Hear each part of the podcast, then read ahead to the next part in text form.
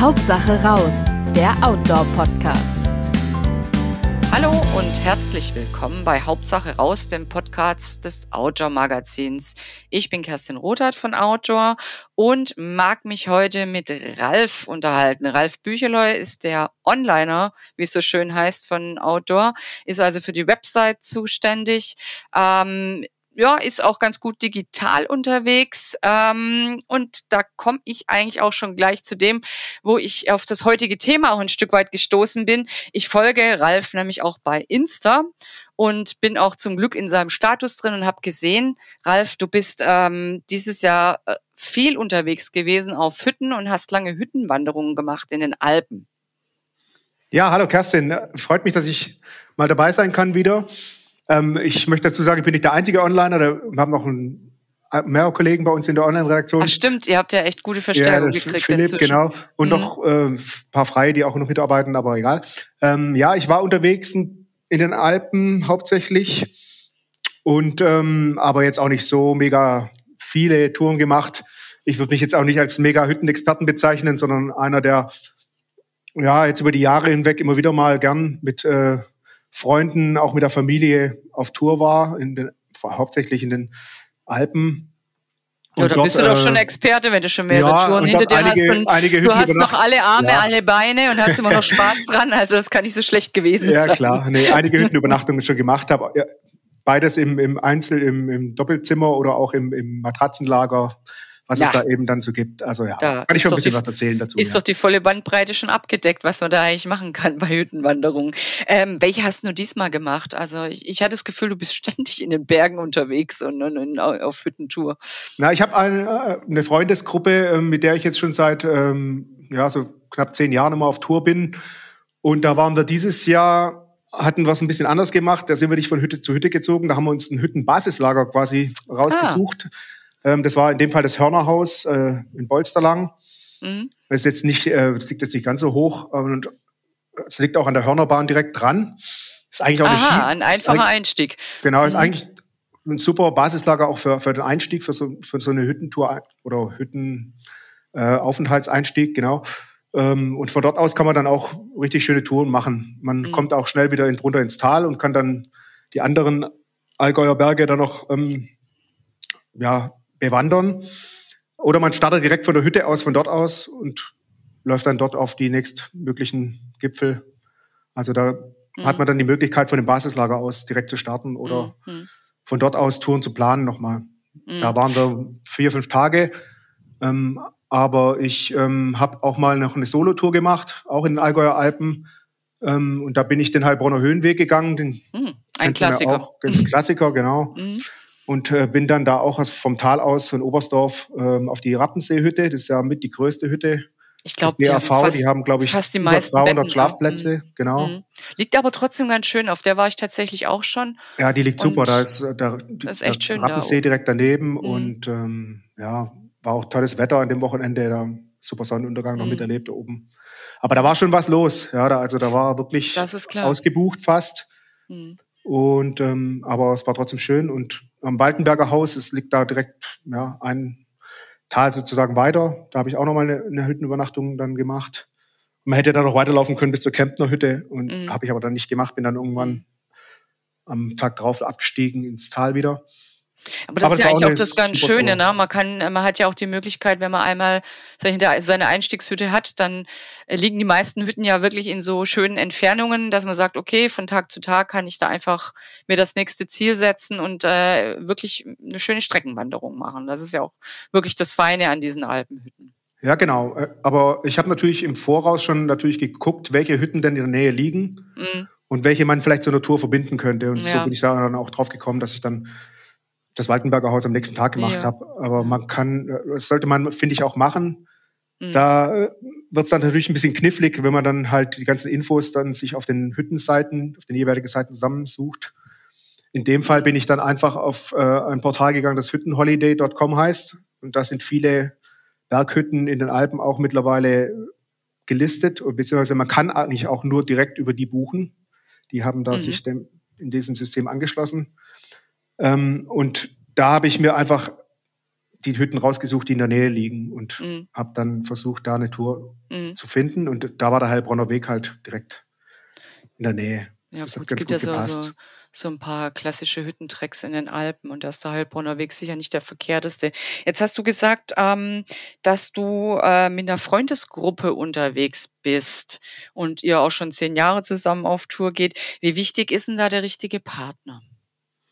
Oder ja, also die richtigen Jungs, Partner in deinem ja, Fall? Ja, klar. Mit denen ähm, bin ich halt echt schon lang befreundet. Und da macht es natürlich gleich doppelt so viel Spaß, wenn man sich äh, mhm. gut kennt. Man weiß, was, wie fit da die anderen auch sind. Man, klar, man ist als Gruppe dann immer unterwegs und man kommt auch als Gruppe immer am Ziel an. Man trennt sich dann auch nicht unterwegs, sondern guckt, dass die Gruppe zusammenbleibt. Und kennt man ja auch den, oder beziehungsweise ist ja eigentlich ein, ein unbeschriebenes Gesetz, dass, dass die Gruppe nur so stark ist wie das schwächte Glied sozusagen. Ja. Dann wartet man halt eben ab, wenn einer nicht ganz so stark ist wie, die, wie der, der immer vorausläuft und, und den Ton angibt sozusagen. Aber mhm. das funktioniert da in der Gruppe natürlich sehr gut, weil wir uns gut, gut kennen und schon lange unterwegs sind zusammen. Und es macht aber natürlich, wie gesagt, noch mehr Spaß, wenn man ja sich noch nicht so gut kennt oder vielleicht in eine Gruppe läuft, die jetzt irgendwie ja, wenn man so eine gebuchte Tour macht oder sowas, stelle ich mir das vielleicht ein bisschen schwieriger vor.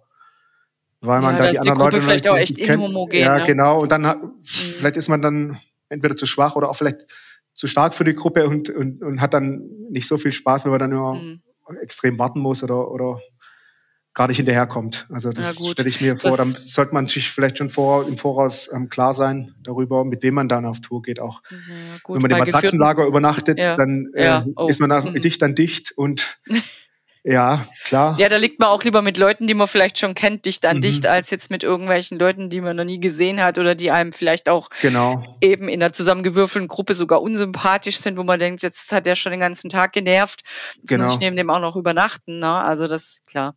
Ach, da, ähm, ja, das ergeben sich dann in solchen Matratzenlagern oder auch auf der Hütte sowieso, ergeben sich dann auch immer coole Situationen, wenn man dann einfach mal zu Leuten am Tisch sitzt oder, oder mit Matratzenlager mhm. übernachtet, dann lernt man die Leute ja auch kennen. Ist, mhm. auch, ist auch cool, aber wenn man sich schon voraus kennt, dann äh, ja, weiß man, was auf einen zukommt schon.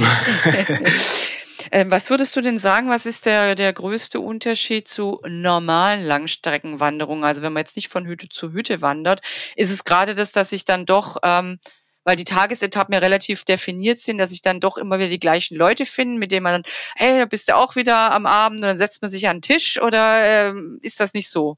Juhe und äh, Jugendfahrtmäßig, wie man sich das manchmal vorstellt. Ach, das kam schon auch vor, dass man dann die Leute wieder getroffen hat auf der Hütte, klar, und unterwegs auch.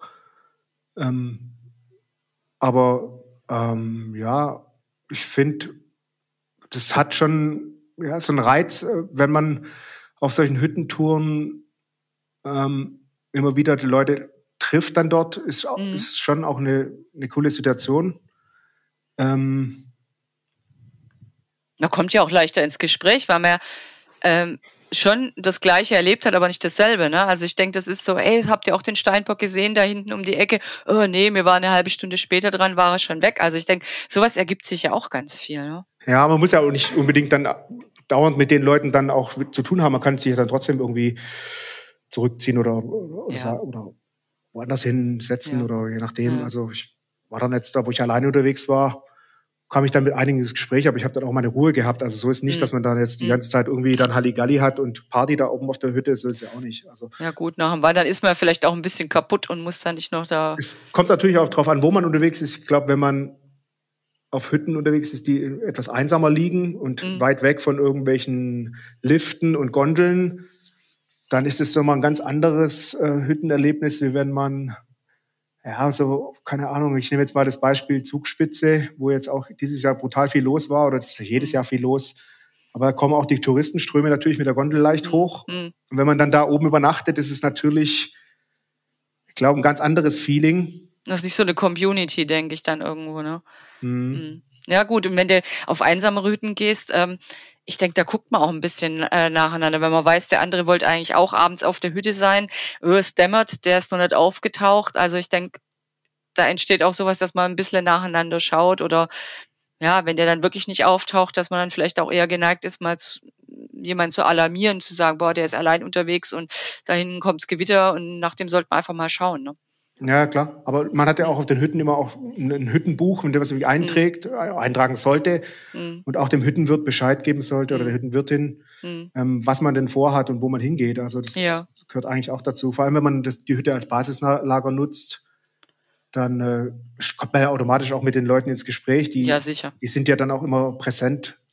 Bei den meisten ja, die, vor Ort. Die wissen ja auch, dass der, die Gruppe eigentlich am Abend wieder da hätte sein sollen und wenn die auf genau. dem Hausberg ist und kommt nicht zurück.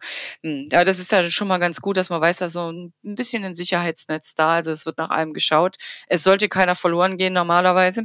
Wie hast du dich denn vorbereitet auf deine Hüttentracks? Hast du Mords trainiert im Mittelgebirge oder ähm, tonnenweise Apps angeschaut, welche Tour die beste ist, ähm, Ausrüstung optimiert? Wie ja, deine also, Vorbereitung ich würde sagen, der erste Schritt ist schon, dass man im Internet mal schaut und, und auf die Hüttenseiten geht oder beziehungsweise die Region sich raussucht, in der man laufen will.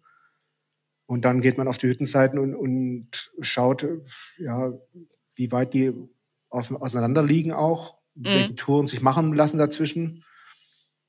Und so habe ich mich auch vorbereitet. Und dann wird natürlich in so einer Gruppe, das, man muss dann immer unterscheiden, geht man alleine, geht man in der Gruppe. In der Gruppe wird dann halt auch nochmal ähm, gesprochen, welche Wege wollen wir gehen. Mhm. Ähm, da sollte man dann schon auch schauen, ja, wie die Schwierigkeitsgrade der Wege sind. Mhm. Ähm, gehe ich jetzt dann wirklich ähm, einen Weg, der auch einen Klettersteig beinhaltet, oder mhm. wenn Leute dabei sind, die jetzt keine Klettersteigerfahrung haben, dann lasse ich das lieber, weil das hat keinen Sinn, wenn man dann ohne Ausrüstung vom Klettersteig steht und wieder umdrehen ja, muss. klar. Gab es mhm. bei uns auch schon, dass wir dann einen schwierigen Bergweg hatten, wo dann, sage ich mal, einer mit etwas, ja, der das mehr Höhenangst hat wie die anderen, der hat dann gemeint, ja, das, der Weg ist zu schmal, der geht zu, arg am, zu stark am Fels entlang. Mhm. Und dann haben wir uns das angeguckt. Die, das Wetter war auch nicht so optimal. Es war alles ziemlich feucht und nass und rutschig. Ah. Wir hatten schwere Rucksäcke. Da kommen wir nachher auch noch vielleicht drauf, welche Rucksäcke oder welche Ausrüstung man braucht. Ja, das wäre mein nächster Punkt direkt. Genau, wenn man halt jetzt auf so einem mehrtägigen Hüttentreck ist, unterwegs ist und, sage ich mal, ein 40 Liter oder 50, sogar 50 Liter Rucksack haben ja manche dabei, der vollgestopft ist, dann hat man da auch mhm. echt ordentlich Kilogramm auf dem Rücken und ist nicht so beweglich, wie wenn man jetzt nur mit einem kleineren Rucksack unterwegs ist. Mhm, also so vorher auch, mal auch. Wir ein bisschen vor, Weg checken, genau. ne? ob, ob das überhaupt Fall. Man muss jeder vorher, leisten kann. Würde ne? ich schon sagen, auf jeden Fall den Weg genau, genauestens checken und gucken, was, was sind da für Wege oder, oder Steige dazwischen. Und wie hast du dich körperlich vorbereitet? Bist du dann eher intensiv laufen gegangen vorher oder hast gedacht, boah, ich gehe eigentlich fast jedes Wochenende eh wandern und im Schwarzwald oder auf der Alp und dann passt das mit der, mit der Fitness eigentlich eh schon, weil wir da auch jeden ja, Gipfel genau. mitnehmen? Bei mir würde, würde ich sagen, bei den Touren, die ich gemacht habe, hat jetzt mit der Fitness schon gepasst. Mhm. Aber ich glaube, wenn man da ambitioniertere Ziele hat oder, oder höher raus will und vielleicht irgendwie sogar noch eine Hochtour mit einplant, dann muss man da schon irgendwie voraus fit sein und sich da auch gut vorbereiten drauf. Ja, ich denke auch, wenn man, ja. wenn man frisch anfängt, so, ah, Hüttenwandern, das interessiert mich, das ist bestimmt schön, ähm, hat das aber eigentlich noch nie gemacht oder auch sonst eher ähm, Spaziergänge unternommen statt Wanderungen jetzt mit ab zwölf Kilometer und mit ein paar mhm. Höhenmetern. Ich denke, da darf man auch nicht so blauäugig sein und sagen, boah, packe ich schon. Ne? Ja, richtig, genau. Mhm. Also eine gewisse ähm, Grundfitness braucht man ja. auf jeden Fall, ja, würde ich ja. schon sagen. Jetzt hast du schon gesagt, 40, 50 äh, Liter Rucksäcke. Wie viel Kilo nimmst du mit und was nimmst du vor allem mit? Also ähm, kommt da natürlich auch darauf an, wie viele Tage man unterwegs ist und wie lange. Mhm. Aber wir sind meistens so vier bis fünf Tage jetzt unterwegs gewesen. Da hatte mir jetzt ein 40, 42 plus 8 Rucksack hatte ich jetzt dabei. Ja, da, den hatte ich schon ziemlich voll. Und ähm, da sind halt so Sachen dabei wie, wie, man muss auch eine Wärmejacke dabei haben, etwas mhm. dickere Jacke für, für die Gipfel weiter oben. Wenn man sich weiter oben in den Berg aufhält, wird es ja dann schnell, schnell kühl auch. Oder auch wenn man Päuschen gehört, macht. Regenjacke ne? gehört natürlich rein, erste Hilfe-Set, mhm. klar. Kann man mhm. sich in der Gruppe auch aufteilen, dass da noch ein oder zwei mitnehmen. Ja, das ist ähm, schlau. Mhm. Dann auf den meisten Hütten wird ja mittlerweile auch ein eigener Hüttenschlafsack oder ein Seiteninlet oder sowas verlangt. Die Decken, die man dort auf den Hütten hat, die will man auch nicht unbedingt nehmen. Finde ich so. Wolldecken, die, ja, wenn es kalt ist, klar, kann ich die zum drüber, zum drüberlegen. Nehmen. Ne? Aber ich bin da schon auch gerne in meinem eigenen Schlafsack und Aber nimmst du denn ja tatsächlich einen Schlafsack mit oder nur so einen Hüttenschlafsack? Weil ich, ich weiß, während, während ja. Corona-Zeiten war das ja so, du musstest wirklich deinen Schlafsack und auch ein eigenes Kissen mitnehmen. Da gab es so gar nichts, aber ich glaube, ja, das genau. ist jetzt wieder rum. Nee, das ne? ist jetzt wieder, teilweise gibt es auch wieder von dort die Sachen, genau, man kann so auch welche bei vielen DAV-Hütten noch welche kaufen noch vor Ort, aber das braucht man ja nicht. Ich habe jetzt immer einen leichten Downschlafsack dabei. Mhm, mh. Aber im Sommer, wenn es wirklich heiß ist, dann reicht mir auch so ein ganz dünnes Inlet vom weil das ist ja eigentlich ganz praktisch. Ne? Die sind genau. oft ja so, dass sogar ähm, schon so, sag ich mal, eine Tasche oder ein Beutel ist, wo man das Kopfkissen ja, dann genau. reinstopfen mhm, kann. Mhm, dann verrutscht man da auch nicht und liegt vielleicht mhm. auch auf dem Kissen, wo man nicht weiß, wer da vorher schon alles drauf gelegen hat. Und dann hat man ja eigentlich auch relativ wenig Gewicht. Ähm, ja, nimmst du Ersatzschuhe mit? Ja, ich habe für die, also für die Hütte brauchst du auf jeden Fall auch Hüttenschuhe. Ja, oder dicke Socken, ich nehme da, ich nehm da immer so, gesagt. ja, entweder Flipflops oder Sandalen mit. Mhm. Im Sommer ja, sowieso. Ja klein. Mhm. Bietet sich an, da kann man da auch vor der Hütte auf der Terrasse dann die, die Sandalen anhaben oder die Flipflops. Das mhm. ist ganz cool. Also das würde ich auf jeden Fall auch mit einpacken. Klar, eine Ersatzgarnitur und Jacken, die Regenjacke auf jeden Fall auch, habe ich ja schon gesagt. Regenhose würde ich auf jeden Fall auch mitnehmen mhm. falls man doch mal in Starkregen kommt und dann mhm. nicht komplett durchnässt werden will. Ist ja auch ein bisschen gegen kalten Wind, ne? Wenn man auch vielleicht stark geschwitzt hat, ist es vielleicht auch ganz angenehm, in der Pause sich eine Regenhose, Regenjacke überzuziehen und den Wind ein bisschen wegzuhalten. Ja, und da gibt es ja in vielen Hütten auch Trockenräume, wo man dann das Zeug ähm, schnell wieder, wieder trocken mhm. und, und, kriegt, genau. Die Schuhe muss man sowieso auch mhm. meistens ablegen und in diesen Trockenraum abstellen. Ja. Darf man eh nicht, sollte man eh nicht in der Hütte drin rumlaufen. Die meinen, die müssen das uns die ganze Zeit putzen und hinterher sein. Das will ja, ja. keiner. Die haben ja eh schon genug Stress mit den Leuten, die da auf der Hütte sind. Nach, ja. Und wir waren auch mal, zum Beispiel war ich mal auf einer Hüttentour mit, den, mit der Gruppe, die ich schon genannt habe, auf der Erlanger Hütte in Ötztaler Alpen. Die liegt ziemlich hoch, ich glaube auf 2,6 oder so. Mhm. Und da war es auch weiter unten im Tal richtig schön warm, sommerlich. Und als wir oben ankamen, ging es Gewitter runter und danach war es richtig kühl und nass. Und nachts war es dann vor allem auch, hat es richtig abgekühlt, war es dann ungefähr 10 Grad oder 15 Grad kälter. Und da war ich dann schon froh, dass ich auch einen dickeren Schlafsack dabei hatte. Ja. Und äh, da hatte ich auch die Wolldecke benutzt und die dann drüber gelegt, noch weil es wirklich durchgezogen hat da oben. Mhm. Und ja. sowas kann immer passieren in den Bergen. Da muss man immer ja, sich darauf vorbereiten und, und vorbereitet sein. Ja, das kenne ich. Ich war eben auch mal auf der Rappenseehütte, von der wir es ja schon hatten. Da sind wir auch hochgelaufen bei schönem Wetter. Am nächsten Tag die Äuglein aufgemacht, rausgeguckt, lag da so 20 Zentimeter Schnee. Mhm. Schneedecke richtig. Dann haben wir auch gesagt, hm. Ja, das kann ähm, auch, genau, das kann auch im August passieren. Das ist ja, nichts Ungewöhnliches. Ja. Apropos, nimmst du Stöcke mit? Ja, Stöcke sind bei mir auch auf jeden Fall dabei. Vor allem, wenn man so einen schweren mhm. Rucksack dran auf dem Rücken hat. Ja vor allem beim Bergabgehen finde ich es halt schon eine Entlastung, wenn man mit den Stöcken sich abstützen kann und die mitnehmen Und wie, kann. wie viel Trinkwasser hast du dann immer dabei? Oder hast du die Erfahrung gemacht, dass man auch in den Alpen unterwegs ganz gut ähm, glaub, ja, Trinkwasser ich, nachladen mhm. kann? Ich glaube, das ist eine sehr individuelle Sache. Man sollte, glaube ich, immer mal einen Liter auf jeden Fall dabei haben und vielleicht mhm. mehrere Flaschen oder eine Trinkblase hinten rein. Ich persönlich habe auch gern mal eine Flasche dabei, die auch schon einen Wasserfilter drin integriert hat. Das gibt es ja auch. Ist mhm. auch nicht so teuer. Dann kann man auch aus, aus Bächen locker, das, man kann es auch in, in, den Alpen aus den Bächen, habe ich auch schon getrunken und es funktioniert meistens und die sind sehr sauber. Das sieht man ja auch, wenn es fließendes Gewässer ist und das ist natürlich keine Garantie, aber klar, mit einem Wasserfilter ist man auf der sicheren Seite. Mhm. Und, da sollte man ähm, auch nochmal sagen, dass man das besser oberhalb vom, vom Weideland dann sich Wasser zapft, weil dann halt ja, ja, genau. irgendwelche ähm, Kühe da ihre Hinterlassenschaften sonst in das muntere Bergbleichlein tun und das genau. dann und auf der Hütte steht auch oft dran, äh, bei den Waschbecken kein Trinkwasser. Dann muss man halt mhm. vielleicht den Wirt nochmal fragen mhm. oder die Leute vor Ort, mhm. wo man denn Wasser bekommt. Und mhm. das Wasser ist ja sowieso ein Thema auch auf den Hütten. Ich glaube, die hatten da auch ziemlich Probleme mit den heißen Sommern in den letzten Jahren. Wunder, grade. dass teilweise einige Hütten auch zu, früher zumachen mussten, weil sie dann nicht genug Wasser oben hatten. Da gibt's ja dann auch den Unterschied zwischen Trink- und Brauchwasser und sowas. Aber mhm. die müssen natürlich auch die natürlichen Quellen abzapfen. Und wenn dann halt teilweise das Wasser nicht mehr da ist, wird es halt schwierig auch für die, klar. Ja, ja, ist verständlich, zumal die auch kochen müssen. Da brauchst du mhm. ja auch eine gemiss, äh, gewisse Menge Wasser. Sowieso, ähm, genau, ja. wenn man überlegt, was die für einen Aufwand haben da oben, ne, mit dem, teilweise müssen sie ja mit dem Heli das ganze Zeug hochfliegen. Mhm. Und ich, es gibt halt immer viele Leute, Wanderer, oder die Wanderer sage ich mal nicht, aber viele vielleicht nicht so erfahrene Leute, die da oben ankommen und denken, sie wären in einem Berghotel und würden da irgendwie alles bekommen, was sie gerade wünschen. ja. Aber es ist schon noch so, dass die meisten Hütten dann recht einfach gestrickt sind und ich finde, das ist auch gut so. Das sollte auch den Flair, das auch nicht verlieren. Das mhm. macht ja ein Stück weit den Charme Wer in einem Berghotel übernachten will, das soll halt auch ein Berghotel buchen und da hast du recht.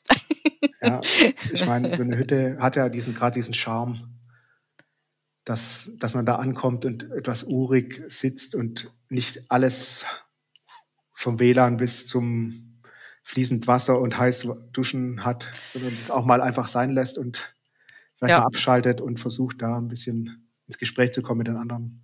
Ja, und wenn, wenn alle müffeln, dann ist es auch nicht so schlimm, wenn man Ganz selber genau. müffelt. Das ist Ganz halt genau. mal so. Jetzt hast du schon gesagt, dass es ja auch gerne mal ein bisschen voll ist und die Hüttenwirte ähm, ganz gut am Rennen und Arbeiten sind, damit sie natürlich da auch einen schönen Aufenthalt den Wanderern und äh, Bergsteigern und, und Bergsportlern ähm, geben können. Würdest du grundsätzlich vorbuchen? Also Übernachtungsplätze vorbuchen? Ja, ich glaube, mittlerweile geht's auch fast nicht mehr anders. Also Mhm. Wenn du jetzt noch versuchst, ist ja auch sehr oft, ja gut, es kommt natürlich auch immer drauf an, wo. Aber so, ich glaube, in den Hauptgebieten der Alpen, da solltest du schon vorher reservieren oder zumindest mal anfragen, wie es aussieht mhm. in den bestimmten Monaten. Juli bis September ist mhm. da, glaube ich, schon immer sehr gut besucht und ausgebucht. Mhm. mhm. Von dem her würde ich sagen, ja, voraus reservieren. Und die Corona-Zeit hat ja auch gezeigt, dass dass bei vielen Hütten mittlerweile das auch Standard ist, dass man mhm. nur noch online reservieren mhm. muss. Das mhm. schreiben sie auch teilweise auf die, auf die Hüttenseiten direkt drauf. Es muss vorab reserviert werden. Wobei die meisten ja schon nochmal irgendwelche Notplätze oder äh, bereithalten ja. oder im Winterlager, äh, mhm, wo man genau. eben auch im Winter Unterschlupf findet, einfach mhm. für Notfälle ähm, Plätze frei halten, weil manchmal übernimmt man sich ja auch mit einer Tagesetappe oder äh, ja, ja, der Fuß schmerzt und man schafft es einfach nicht so weit. Und also man kann eigentlich sicher sein, dass man dann zur Not im Gastraum eigentlich schon unterkommt. Man mhm. soll es halt nicht drauf anlegen, das ist klar. Und es genau. ist ja auch fair dem Hüttenwirt gegenüber, genau. dass der weiß, da kommen 200 Leute zum Essen oder halt mal nur mhm. 100, ne? Dass Richtig. er sich auch vorbereiten kann. Das ist ja eigentlich auch ganz fair. Ja. Äh, würdest du dann auch empfehlen, ähm, im DAV, im Deutschen Alpenverein, Mitglied zu sein? Weil viele Hütten sind ja doch vom DAV geführt. Ja, würde ich auch sagen. Das macht auf jeden Fall Sinn, wenn man öfters geht und das auch vorhat, ähm, in, den nächsten, in den nächsten Jahren zu machen, dann lohnt sich das schon, mhm. das Geld zu investieren. So viel ist es ja auch nicht. Ich weiß gar nicht genau aktuell, wie viel es kostet, aber ja. Ich glaub, so man ist ja dann auch noch zusätzlich Euro versichert. Oder so. Und, ja. Und kriegt ja auch noch Rabatt, ne? Also man kriegt ein vergünstigtes Bergsteigeressen normalerweise man, genau. und mhm. über, zahlt für die Übernachtung auch weniger. Und Richtig. was ich ganz schick dabei finde, ist, dass man auch die Wegearbeit damit ein bisschen unterstützt. Weil genau, das war für mich auch ein Grund, dass ich da mhm. mit eingetreten bin. Und man hat natürlich auch, ja, man konnte auch Informationen zugeschickt und man kann, ja, man hat dann einfach auch ein, irgendwie so das Gefühl, man ist in diesem Verein mit, Mitglied und kann dann da auch davon profitieren, dass man da Mitglied mhm. ist und ja bisschen was dazu ja. beitragen. Finde ich eigentlich ist, ist ja auch eine Institution, die sich um das eben das Wander- und Bergsporterlebnis Richtig. ganz gut kümmert und schadet ja auch nicht, wenn man da ein bisschen was beiträgt, weil man eben die Wege ja auch nutzt und die mhm. einrichtet. Klar, ich meine in Schweiz und Italien, da gibt es ja noch andere Alpenvereine und Österreich auch, ne? Aber ja, es läuft ja im Prinzip ähnlich, kann man auch. Eben. Du bist ja als äh, DAV-Mitglied, kannst du ja auch beim ÖAV, glaube ich, vergünstigt übernachten und bist dann, also in ÖAV-Hütten. Und das ist ja schon so eine, so eine, so ein Verbund, sage ich mal, der gemeinsam auch funktioniert. Ähm, ja, jetzt haben wir schon einiges so zu Vorbereitungen und was, denke ich, vorher angehört. Äh, wenn jetzt jemand wirklich ganz frisch sich an das Thema Hüttentreck zwei, drei Übernachtungen hoch oben, nicht im Tal und auch gern mit bisschen Einbußen von Komfort machen möchte, ranwagen möchte, was würdest du dem empfehlen oder welche Tour sogar? Hast du eine Einsteiger-Tipp-Tour? Also ich fand, ich fand bisher immer das äh, Allgäu oder ja, Kleinwalzertal, die Ecke, fand ich immer so ein Einstieg ganz gut. Meine erste Hütte war, glaube ich, die Schwarzwasserhütte im Kleinwalzertal. Da kommt man relativ einfach oder relativ gut hoch. Kann dann auch so, so ein paar schöne Touren drumherum machen. Ähm, und die liegt auch nicht so mega hoch. Man, ja, das, da hat man auch in der Nähe die Möglichkeit, auch mit der, mit der Gondel vielleicht oder mit dem Lift wieder abzusteigen, äh, abzufahren. Mhm. und das finde ich vielleicht für Ansteiger nicht schlecht, wenn die dann auch die Möglichkeit haben, da anders wieder vom Berg runterzukommen. Das ist wie wenn sie jetzt dann völlig einsam irgendwo auf einer Hütte sind und dann noch ausgeflogen werden muss am Ende. Aber das. Ja, du, du hast so einen Weg, wo es halt äh, zwischen den nächsten drei Hütten vielleicht doch nicht so gute Abstiegsmöglichkeiten ja, aber ist ja, gibt. Ist ja ne? klar, dass man das als Einsteiger vielleicht nicht so angeht. Da würde ich sagen, ja, da, da gibt es auf jeden Fall viele Möglichkeiten, sich an das Thema ranzutasten. Mhm. Und ähm, ja, auch das Hörnerhaus war jetzt ideal eigentlich so als Ausgangspunkt für, für Touren, die jetzt nicht so schwer sind auch. Man kann dann da mhm. ja, auf, auf die umliegenden Hügel laufen ohne Probleme. Das sind keine schweren Wege. Also mhm. sowas würde ich dann schon sagen, geht gut. Und wenn jemand äh, eine kleine Strecke machen will, wirklich so zwei, drei Hütten miteinander verbinden, aber sagt, hm, eben doch noch so ein bisschen die Chance, zur Not mit der Bergbahn runter oder auszusteigen, wenn es doch nicht das ist. Hast du da auch noch mal einen Tipp parat oder? Hm. Na gut, zur Not könnte man von der Hörner äh, Hütte sich eben die nächstgelegene aussuchen und ja, sich genau, dann selber da eine, eine Runde zusammenstellen. Einige, einige Alpen und, und, Almen, die ja genau, die auch noch ähm, Matratzenlager oder Zimmer haben. Also mhm. das selbst wenn man es mit, mit teilweise ähm, Gasthöfen oder Hotels im Tal verbindet. Kann ja auch schön sein, so ein ja. bisschen abzuwechseln. Ich meine, es gibt auch, man kann auch mal gucken. Was Spartanischerem und ein bisschen Luxus. Ja, genau, richtig. Ja. Man muss sich den Einstieg ja auch nicht ähm, mit Gewalt schwer machen. Ähm, apropos mit Gewalt und schwer machen, hattest du schon mal ähm, eine Situation auf einem Hüttentreck, wo du gedacht hast, boah, das war jetzt echt eine doofe Idee, ein Fehler. Ähm, das äh, passiert mir besser nicht nochmal. Und das mag ich jetzt mal ein paar Leuten erzählen, damit die auch nicht auch auf diese blöde Idee kommen.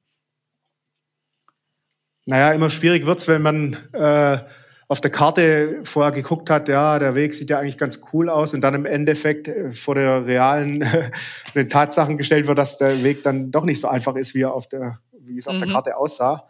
Vor allem, wenn man dann so gepunktete Wege auf der Karte hat, die dann wirklich äh, zu steigen werden oder zu richtig schmalen Graden. Also ich mhm. habe jetzt mit der Höhenangst keine Probleme, aber ich glaube, wenn da jemand etwas mit der Höhe Probleme hat und mit dem ausgesetzten Weg, dann ähm, ja, dann ist es halt schon, dann dreht man lieber im, im Zweifel um, als dass man es verzwingt und diesen Weg unbedingt mhm. gehen muss. Also das würde ich sagen. Ja, du hattest es ja Punkt. schon mal mit eurer Situation, ne, wo der genau. eine gesagt hat, das ist mir jetzt zu steil und eigentlich auch zu rutschig, ne? Und mhm, genau. Ich denke, da darf man sich auch nicht zu schade sein, zu sagen, äh, nee, Leute, ist nicht oder ja. ihr könnt weiter, ich gehe lieber wieder zurück. Da haben wir dann auch einen Umweg in Kauf genommen. Der hat dann nochmal eine, ja. eineinhalb Stunden gedauert, aber das war es dann wert. Das war dann auch im Endeffekt dann gut. Immerhin habt ihr eine Chance gehabt, einen Umweg zu gehen. Manchmal ist es ja mhm. nur Hop oder Job, ne? oder du gehst halt wirklich wieder arg zurück. Klar, bei, bei so einem Hüttentrack, wenn du die Hütten schon gebucht hast im Voraus, willst du ja noch auf jeden Fall auch zum nächsten Ziel kommen. Mhm. Aber da würde ich auch wieder sagen, wenn es jetzt wirklich äh, so, so stark gewittert oder äh, irgendwie Gewitter am Berg ist ja immer so ein Thema. Ja, das ist nicht, da sind nicht wir auch schon, Wir sind auch schon dann weitergelaufen beim Gewitter, aber wir hatten kein gutes Gefühl dabei. Und es war echt mulmig ah und wir haben es dann auch geschafft, aber und teilweise auch gerade noch vor dem richtig starken Regen und Blitz und Donner. Aber da muss man dann halt zwischendrin doch mal abwägen und sagen, hey, dann mhm. bleibe ich lieber auf der Hütte, suche ich mir ein anderes Ziel und mhm. übernachte da. Hast du halt dann unterwegs in Chancen umzubuchen? Also wenn du merkst, boah, das gibt keinen hin oder die Füße sind wund, ich brauche einen Pausentag, lieber wird, kann ich bei dir ein bisschen länger bleiben. Hast du dann so viel Netz, ähm, um bei der nächsten Hütte dich bemerkbar zu machen, zu sagen, hey, ich möchte es gern einen Tag schieben, die Übernachtung? Also in den Fällen, wo ich unterwegs war, ging das eigentlich immer, ja. Also man konnte oh, cool. da auf jeden Fall. Aber mhm. ja, klar, du musst da wahrscheinlich schon die Stornogebühr oder irgendwas zahlen, wenn du dann mhm. nicht kommst. Mhm. Aber im Zweifel, oder man sitzt es halt eine Weile aus und guckt, dass, dass das die Schlechtwetterfront vielleicht vorbeizieht und vielleicht mhm. reicht es dann, dann trotzdem noch zur anderen Hütte zu kommen. Mhm. Aber, jetzt Aber wie du sagst, lieber nichts verzwingen, ne? Ja, und lieber die Dunkelheit eine Stornogebühr zahlen, ne? bevor man da irgendwie ja. sich selber irgendwie in Gefahr bringt. Also ich, ich mhm. glaube, das ist eigentlich ganz wichtig, dass man den Respekt vom Wetter und vom Berg auch nicht verliert und sagt, das habe ich schon gebucht, jetzt genau. gehe ich da auch hin, ne? Weil Genau, ja. Und wenn es die Möglichkeit gibt, vielleicht kann man da wirklich dann auch sagen, ja, dann, dann fahre ich jetzt halt hier noch vor der Gewitterfront runter ins Tal. Mhm. und steige dann halt am nächsten Morgen auf die Hütte anders auf oder fahre nochmal hoch und fahr, mhm. mache dann die Tour so weiter. Da muss man dann halt irgendwie ein bisschen flexibel sein und sich die Tour dann auch anpassen. Das habe ich mhm. jetzt auch gelernt schon in den Jahren dann. Man muss echt gucken, man darf nicht so st äh, streng sein und immer gucken, dass man da die, die Tour einhält, sondern man muss halt auch flexibel darauf reagieren mhm. und gucken, wie es sich entwickelt. Ist ja manchmal auch das Spannende, ne? Also nachdem Richtig, ihr da genau. eineinhalb äh, Stunden Umweg hattet, vielleicht habt ihr da irgendwas sogar gesehen und erlebt, was ihr jetzt äh, nicht erlebt hättet, wäre der stur eurem Weg nachgegangen. Also genau, richtig, ich denke, ja. das darf man auch gerne als Chance sehen, dass man vielleicht doch nochmal jemanden trifft oder ein Edelweiß sieht oder ja, genau. was auch immer, ne? Mhm, richtig. was war denn deine schönste Tour bisher? Kannst du das so sagen? Ja, ja, also ich fand den Meraner Höhenweg, den fand ich da habe ich zwar nicht komplett, den haben wir zwar nicht komplett gemacht in der Gruppe, aber das war eine super Tour. Da sind wir aber allerdings ähm, nicht so viel auf Hütten gewesen, sondern eher so Berggasthöfe. Mhm. Da gab's aber dann was, auch was fandest du daran so gut? Ach, ich weiß nicht, der, der Weg verläuft so oberhalb von Meran. Der, wir sind da vier Tage, ja genau, oberhalb von Meran gelaufen. Und der ist einfach äh, von der Natur her richtig schön. Man hat immer diesen Blick ins Tal, man läuft immer oben. Mhm. Und ähm, sowieso Höhenwege, Lechtaler Höhenweg war man auch. Das war auch wunderschön. Stuttgarter Hütte, Leutkircher Hütte da, die Ecke. Also mhm. Lechzürs oberhalb. Das war auch richtig schön zum Laufen. Man hat halt immer irgendwie das Gefühl, äh, oberhalb hat man tolle Ausblicke, man sieht runter ins Tal und denkt, da hier oben bin ich frei, hier laufe ich auf diesem Weg. Mhm. Und es war auch nicht ist, so. Ist halt auch ein bisschen weg so von den genau. Niederungen des Alltags ja. im wahrsten ja. Sinne des Wortes. Man muss auch nicht, ne? äh, man muss schon hoch und runter absteigen, aber nicht so äh, stark wie mhm. jetzt, wenn man komplett ins Tal wieder runter muss, sondern mhm. man ist halt immer irgendwie auf der Höhe oben, läuft entlang und ja. äh, läuft von Station zu Station. Das ist einfach wunderbar. Also gut, Meraner Höhenweg mit schönen Ausblicken, mhm. vielleicht sogar schon ein bisschen mediterranes Flair, je nachdem. Ne? Also ich sehe schon, das ist äh, ein guter ja, Tipp auf alle Fälle. Wenn wir eh schon dabei sind, also ich glaube, den Dolomiten-Höhenweg würde ich auch mal noch gern machen, den, den Bekannten. Auch wenn da wahrscheinlich etwas mehr los sein wird. Ja. Ähm, Verwallrunde muss auch wunderschön sein. Etwas, etwas einsamer. Ist ja quasi auf der anderen Seite vom, vom Lechtaler Höhenweg. Mhm. Ähm, ich sehe schon, ja. das Fieber lässt sich so schnell nicht los, ne? Nee, das ist auf jeden Fall da. Und ähm, ich will es auch in dieser Gruppe mit diesen Freunden von mir, es macht einfach immer riesen Spaß, da diese vier Tage mal eine mhm. Auszeit zu haben von einem ganzen Ich habe auch das Gefühl, das ist bei euch so ein bisschen Ritual, ne? Einmal im ja, Jahr genau. zieht ihr zusammen Aber, ja, los. Wir haben auch immer den gleichen Termin, den wir da festlegen. Schon das ist raffiniert. Jahr. Also wir, quasi, wenn wir auf der Hütte, auf der letzten Hütte sind, abends wird der Termin schon fürs nächste Jahr festgelegt und dann wird gegangen. Wochenende. Aber ich glaube, so kann das auch funktionieren in einer Gruppe, ne? Genau. Weil sonst äh, hat jemand doch wieder, ach nee, da habe ich jetzt schon was und so. Ne? Also das ist eine ganz gute Idee, wenn man immer in der genau. gleichen Gruppe gehen will. Und auch genau aus dem Schwung und der Begeisterung noch mhm. von der Wanderung raus zu sagen, hey, ist doch super hier, nächstes Absolut, Jahr gleicher genau. Termin. Ne? Und vielleicht hat man dann auch schon super Ideen, wo man hin will, weil man eben mit wieder irgendjemandem gequatscht hat. Ne? Ja, und bei also, uns ist dann so auch so, dass jeder äh, aus der Gruppe mal die Tour organisiert. Also das ist auch fein, wenn man sich abwechseln kann. Und es ist ja, ja. auch, meistens bleibt es auch nicht nur bei einer Tour, manchmal kommt dann im Herbst noch eine Tour dazu, eine kleinere vielleicht. Mhm. Mhm. Und da gibt sich dann immer was. Also man kann ja auch einfach mal ein Wochenende nehmen und dann mit ja. einer Übernachtung oder mhm. mit zwei Übernachtungen ein verlängertes Wochenende machen. Das geht ja auch. Ja, das ist auch eine hübsche Idee. Jetzt ähm, hast du mir lauter Alpenziele genannt bei deinen, mhm. oh, was man noch alles machen könnte. Äh, hast du auch vor, außerhalb ähm, der Alpen mal so eine Hüttentour zu machen oder vielleicht auch außerhalb Europas? Gibt es da Ziele oder Pläne bei dir, bei euch? Also momentan habe ich da noch keine Pläne, weil ich habe in den Alpen noch gar nicht alles gesehen, was ich sehen will. Und in Europa, klar, ich meine, so, du warst ja auch schon oft in Norwegen, hast ja auch viele Geschichten ja. mitgebracht. Ähm, da ist das Hüttensystem, glaube ich, ein bisschen anders. Oder man muss da irgendwie die Schlüssel immer sich besorgen, habe ich da irgendwo mal gelesen. Ja, so. die, teilweise hängen sie auch, aber das ist eigentlich ganz charmant, weil da ganz viel auf Vertrauensbasis läuft. Das fand mhm. ich besonders schön jetzt in den norwegischen Hütten. Also da gibt's auch große Bewartete, wo viele sind, wo man auch sich besser schon eine Unterkunft bucht oder ein Bett bucht. Aber es gibt auch eben so ein bisschen einsamere Hütten und die sind oft mit dem Vorratslager. Mhm. Das finde ich halt schön. Also man kocht sich da selber was, ist aber auch alles für da und holt sich dann aus diesem Lagerraum das raus und die vertrauen einem auch, dass man da nicht sich sonst wie äh, den Ranzen vollhaut und nicht zahlt und man begleicht es dann. Und das ist wirklich auf Vertrauensbasis. Und das finde ich eigentlich auch charmant, weil es ist mhm. immer für Brennholz gesorgt, also selbst wenn du im größten Shitwetter da oben ankommst, kannst du immer ein Feuerchen machen, die Klamotten trocknen, es ist äh, immer eine Gasflasche oben, um die Küche zu nutzen, ähm, du musst halt selber deinen Kram wieder spülen, gucken, dass Wasser kommt, meistens eine Quelle nebendran oder ein wirklich klarer See und ich habe es da auch nie erlebt, dass, dass du das Gefühl hast, boah, da waren irgendwelche ähm, unsaubere Leute davor da, die das äh, wie ein Schlachtfeld hinterlassen haben. Das ist irgendwie so ein Ethos bei denen, ne? dass jeder eigentlich das wirklich gut hinterlässt, weil er es auch gut vorfinden möchte. Es wird Brennholz hingelegt, es könnte ja so eine kommt im Schnee treiben an. Ne? Also das gibt's nicht, dass du dann in so eine Hütte reinkommst und erstmal in den Schuppen nebenan rennen musst, um Brennholz zu holen. Mhm. Ich glaube, das weiß ich nicht, ob sowas in Alpen auch so funktionieren wird. Das sind, glaube ich, einfach zu viele Leute leider mhm, inzwischen da auch, unterwegs.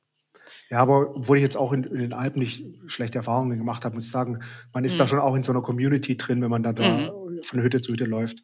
Mhm. Und ich habe jetzt auch nicht so viele Partytruppen mhm. erlebt, die da irgendwie mhm. den ganzen Abend. Es gibt ja auch den Zapfenstreich um 22 Uhr, da halten sich die meisten schon auch dran. Und da wird dann halt um, um ja, kurz vor zehn dann das letzte, das letzte Getränk geordert. Und dann ist auch bei den meisten gut. Ich meine, viele haben ja am nächsten Tag auch Pläne und wollen noch Gipfel besteigen und fit sein.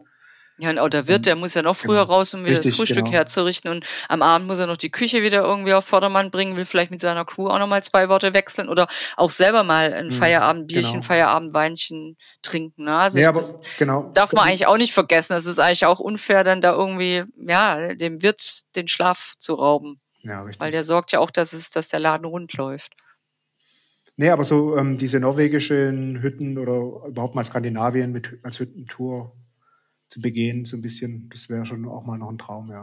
Hat, hat extrem was. Also ich habe es mhm. immer sehr genossen, wenn ich für Auto da unterwegs war und da eine schöne Geschichte mitgebracht habe, weil ja, das, ja, es ist nochmal ein anderer Schnack und äh, die, Landschaft ist ein bisschen leerer als die Alpen, muss man ja, auch sagen. Ich, klar. Mhm.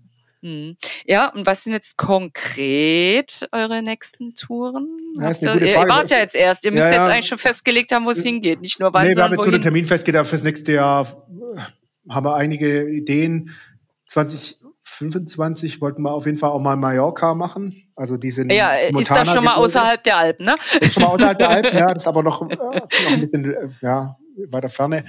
Aber einer von der Gruppe war auch schon mal auf dem Tramontana-Weg, da auf dem Trockenmauerweg. Ach, so ist es der GR221 ja, dann genau, auch, genau, der bekannte, glaub, ne? Ja. Mhm. Aber ich muss auch total schön sein. Weiß ja auch nicht, ja.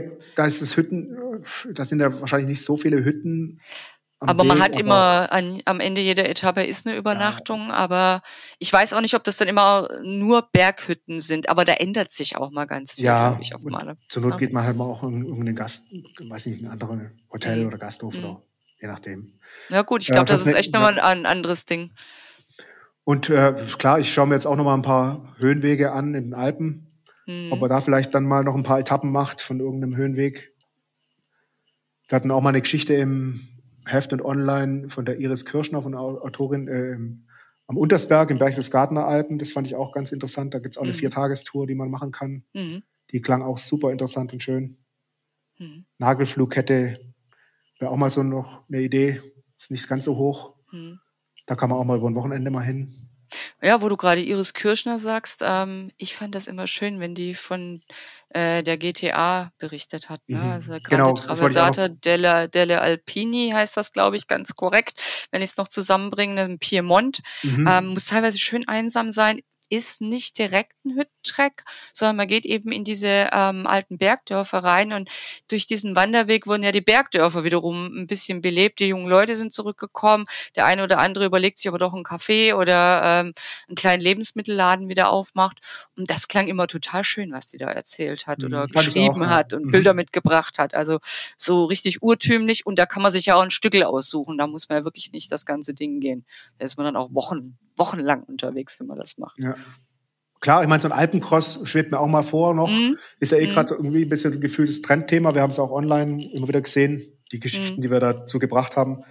Und man sieht auch immer mehr junge Leute auf so einen Alpencross gehen. Äh, ja, steht bei mir auch noch auf der Liste. Ob ich den alleine mache oder in der Gruppe, weiß ich noch nicht. Wahrscheinlich, also wenn dann vielleicht auch nur mit einem richtig engen Freund oder mhm. meiner Frau, keine Ahnung, mal schauen. Aber ja, irgendwie sowas in der Richtung kommt schon nochmal. Vielleicht auch ich mal länger als nur vier, fünf Tage, sondern. ja, das ist auch mal schön. Mal ein paar Tage, wirklich ja, ein paar Tage am Stück. Ne? Mhm. Braucht man halt auch immer die Zeit dafür, klar. Ja, klar. An- und Abreise auch noch mit einbeziehen, äh, einrechnen. Ja. Ja. Ja, das ist mal so. Aber Ralf, ich bin total gespannt, wo, wo, du das nächste Mal hingehst, ob jetzt mit deiner, mit deiner ganzen Crew oder mit deiner Familie. Da machst du auch mal schöne Touren. Und ähm, ich werde natürlich weiter bei Instagram äh, spickeln, wo du denn so unterwegs bist. Und einfach im Geiste. Ja, für, für Outdoor haben wir auch gehen. so ein paar Ideen für nächstes Jahr, für online auch ein paar Geschichten ja. machen in die Richtung, mhm. weil wir haben jetzt auch gesehen bei der, bei der Leserwahl wieder, bei den Leserwahlergebnissen, dass Hüttenwandern schon auch ein Thema ist für die, für die Leser und für die Absolut. User auch. Mhm. Und ähm, da werden wir schon auch gucken, dass wir da auch wieder Geschichten an den Start bringen. Mein Osttirol zum Beispiel wäre auch nochmal so ein Ziel, wo es auch sehr viele Hütten und hohe Berge gibt mhm. und schöne Berge. Mhm. Schweiz wäre natürlich auch mal traumhaft, Berner Oberland oder so. Ich sehe schon, teuer, an Möglichkeiten gibt es einen ganzen Haufen. Ja, klar. ist ja auch nochmal ein guter Tipp von dir. Man muss ja auch gar nicht so weit weg ja. reisen. Und ich meine, man hat, weiß ja dann auch, dass das Hüttennetz in, den Alpen ist ja richtig gut. Die Infrastruktur ist nicht und verkehrt. Die Infrastruktur ist gut, ja. Mhm. Da hat man immer schöne Einkehr und immer auch herzliche Hütten, ja, und Wirtinnen. Das ist einfach, man wird da echt, der Gast ist da schon echt König und das merkt man auf vielen Hütten schon. Das ist echt toll. Ralf, du hast eine schöne Lanze für das Thema gebrochen, für das Thema Hüttentrecks. Und von dir war auch nochmal ein guter Hinweis. Klar, äh, liebe Leute, äh, guckt natürlich ins Heft rein, in Autor, da sind immer wieder gute Ideen drin. Oder auch auf die Website, wo der äh, Ralf auch guckt, dass da schöne Tipps bereitstehen. Und ich glaube, äh, in Outdoor, ob jetzt digital oder print, und auch im Insta-Kanal natürlich. Da finden sich immer wieder tolle Tipps für Hüttentracks. Ähm, Ralf, vielen Dank für, die, für so deine Begeisterung. Ich glaube, da haben jetzt ganz viele Leute richtig Bock drauf gekriegt, auch mal loszulegen mit dem Hüttentreck, wenn sie es nicht schon gemacht haben. Vielen Dank fürs Gespräch. Freut mich, danke. Ja, wenn ihr ähm, keine Folge mehr von dem Podcast verpassen wollt, dann äh, abonniert ihr uns doch gerne gleich hier oder ihr holt euch den Newsletter auf outdoor-magazin.com. Da füllt der Ralf auch immer wieder schöne neue Themen ein. Und ihr findet uns natürlich nach wie vor gedruckt am Kiosk oder per Abo im Briefkasten und habe ich vorhin ganz vergessen, auf Facebook und Instagram, das haben wir ja schon erwähnt. Bis bald hier oder draußen auf Tour. Hauptsache raus, der Outdoor-Podcast.